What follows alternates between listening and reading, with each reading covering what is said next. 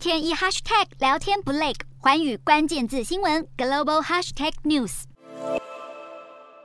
美国众议院议长裴洛西出访台湾，加剧美中台紧张情势。由于台湾半导体产业在国际处于领先地位，全球半导体股感受到紧张热度，一度全面下跌。八月二号，全球最大半导体制造商台积电股价跌了百分之二点四，联电下跌百分之三，德国英飞凌下跌百分之二点三，荷兰 ASML 下跌百分之三。辉达、英特尔、高通和美光科技等美国芯片股也在盘前交易中下跌超过百分之一。台湾股市收跌百分之一点六，创下三周以来最大跌幅。中国股市也随着亚洲金融市场动荡，创下两个多月来最大跌幅。专家认为，这样的市场反应是预料中事。裴洛西访台对股市的整体影响应该不大。而裴洛西三号一早就透过视讯和台积电董事长刘德英谈晶片问题，凸显台积电以及台湾。半导体产业的重要性，让台积电一甩前一天的颓势，尾盘拉抬，中场上涨百分之一点八三，收五百零一元，收复五百元关卡。